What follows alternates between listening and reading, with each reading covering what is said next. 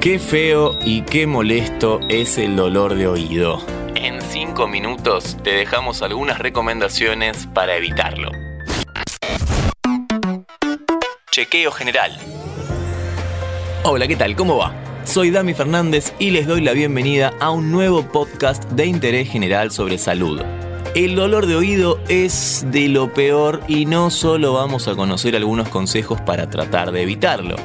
Nuestra especialista del día también nos va a dar algunos tips para aliviar esos momentos de malestar agudo. Hola a todos, soy Gabriela Pérez Rafo, médica especialista en otorrinolaringología y doctorada en ciencias de la salud. Me desempeño como la jefa del sector de otología en el Hospital Italiano de Buenos Aires. Vamos con lo primero. ¿Por qué se genera el dolor de oído?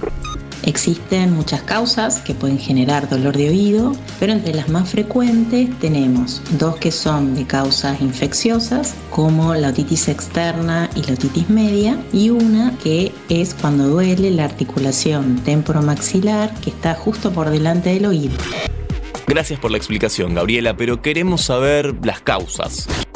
El oído tiene tres partes, el oído externo, el oído medio y el oído interno. La otitis media se da cuando hay una infección justamente en el oído medio y eso en general ocurre cuando estamos resfriados y congestionados, que muchas veces puede desembocar en una infección del oído medio porque la parte de atrás de la nariz y el oído se conectan a través de lo que llamamos la trompa de Eustaquio. La infección de la parte externa del oído en general la vemos mucho más frecuentemente en verano por el uso de la pileta de natación o cuando queda agua en el oído. Y la tercera causa más frecuente, que es cuando hay una alteración de la articulación temporomaxilar, se da en general en pacientes que bruxan, que aprietan los dientes al dormir. ¿Hay alguna recomendación en torno a estos tres causantes del maldito dolor de oído? Con respecto a las otitis externas, lo que uno puede hacer una vez que uno terminó su día acuático o su día de pileta es hacer un secado, mantener bien seco el conducto auditivo externo con la toalla hasta donde nos llegue el dedo. Para nada recomendable el uso de hisopos porque se pueden alterar o lesionar el conducto, incluso vemos muchos accidentes con el uso del hisopo. En el caso de que uno le quede la duda que todavía hay humedad, puede utilizar un secador de pelo colocarlo más o menos a, 20, 25 centímetros con un poquito de aire y uno de esa forma puede secar el conducto auditivo externo. Con respecto a aliviar el bruxismo, nosotros indicamos calor local seco, que esto puede ser con almohadilla eléctrica o esas semillas, esas bolsitas de semillas que se ponen en el microondas, y uno se lo debería colocar, la almohadilla tenga contacto con la articulación y con el cuello, porque lo que pasa en el bruxismo es que los músculos de la masticación se contracturan y por eso duele.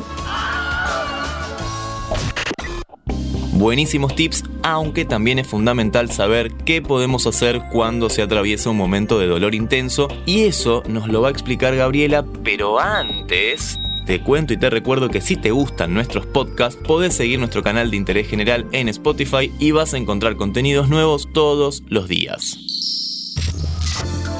En el momento agudo, cuando uno está en, su casa y antes de hacer la consulta con el especialista, se puede tomar algún antiinflamatorio de los que uno toma habitualmente en su casa para algún dolor o alguna molestia que le haya indicado previamente el médico, aunque sea para, para otra situación. Y esto puede mejorar el dolor en cualquiera de las tres situaciones que mencionamos antes de ir a hacer la consulta con el especialista.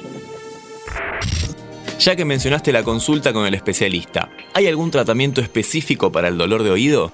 La mejor opción para tratar el dolor de oído es justamente hacer la consulta con el especialista, ya que él va a definir cuál es la causa y dará el tratamiento adecuado.